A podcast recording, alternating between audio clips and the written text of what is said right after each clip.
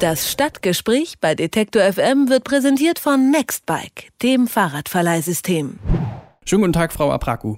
Ja, guten Tag. Was genau verspricht denn das Barbie Dreamhouse eigentlich? Ja, das Barbie Dream House ist eigentlich im Wesentlichen eine virtuelle Welt. Das heißt, man kann da schon reingehen, ja, aber die Erlebnisse, die man da hat, sind eigentlich im Wesentlichen virtuell, also eigentlich gar nicht mal so unterschiedlich von dem, was die Kinder sowieso schon zu Hause auf ihrem iPad, das sie ja oft über ihre Eltern bereits haben, schon erleben. Also Dinge machen zu können, virtuell machen zu können, die sie ja in Wirklichkeit gar nicht machen. Okay, und was heißt das genau?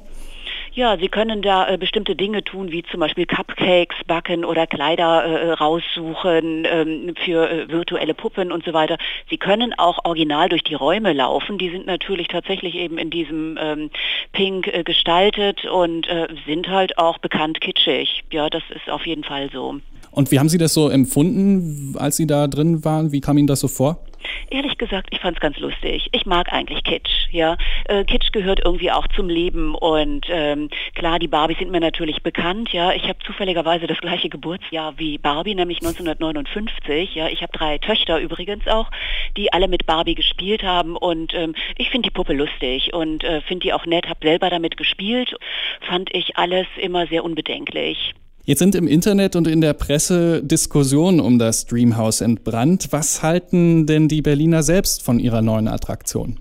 Ist immer schwer zu sagen. Ich meine, da sind ja jetzt so eben Interessensgruppen unterwegs. Die Berliner selber, ich denke, das würde sich dann nachher an den Besucherzahlen zeigen, ja, ob das tatsächlich so interessant ist. Ich halte es ehrlich gesagt für mh, hm, nur bedingt interessant, das Angebot. Ja, wie gesagt, mit diesen virtuellen Welten, das haben sie ja auch anderswo, ja, und zwar eigentlich tagtäglich. Das beginnt ja eben mit dem Computer zu Hause.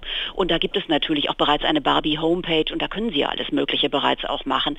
Eigentlich ist das kein so riesiger Unterschied. Ja, das können Sie echt auch billiger zu Hause haben. Und, ähm, aber Cupcakes backen kann ich im Internet nicht. Ja gut, Sie können vielleicht keine Cupcakes machen, aber ähm, Sie können auch eine Barbie gestalten oder so. Ja, das geht hm. schon. Jetzt ist das Dreamhouse wohl erst durch den Protest dagegen zum großen Thema geworden. Was ist denn genau das Problem damit? Ähm, naja, was die Leute sagen, also dass ähm, sich natürlich vor allen Dingen an Mädchen richtet. Ich denke mal, das ist ganz richtig. Barbie ist ganz eindeutig ein Mädchenspielzeug. Ja, da gibt es ja nur eine männliche Figur im Prinzip, Ken. Und äh, der spielt da auch eigentlich nur die Rolle eines Accessoires. Und ähm, es würden dort eben ja äh, einseitige Rollenbilder festgelegt. Ich meine, okay, das macht Barbie seit über 50 Jahren, einseitige Rollenbilder. Es gibt natürlich ein paar Astronautinnen und was weiß ich was, auch andere Figuren ähm, in dem offiziellen Barbie-Spektrum. Aber ich denke, es geht schon um Anziehen, Ausziehen. Es ist eben eine 29 Zentimeter Puppe, äh, ja, die diverse Accessoires hat. Muss man, kann man nutzen, muss man aber nicht. Wie schätzen Sie das ein? Wird das Haus Erfolg haben jetzt in den, in den Anfangszeiten, aber vielleicht auch darüber hinaus? Ähm, das kann ich auch ehrlich gesagt nur schwer einschätzen. Ich finde, das Haus sieht nicht schön aus. Es ist tatsächlich ein hässlicher Klotz. Es ist kein Märchenhaus oder so. Von außen sieht es hässlich aus. Innen drin, wie gesagt, naja, sind ein paar Räumlichkeiten, äh, im Wesentlichen aus Plastik gestaltet, aus Kunststoffen und so. Ähm, ich halte das für bedingt attraktiv. Ich finde die eigentliche Puppe viel interessanter, weil sie tatsächlich natürlich auch den Kindern viel mehr Fantasiemöglichkeiten bietet.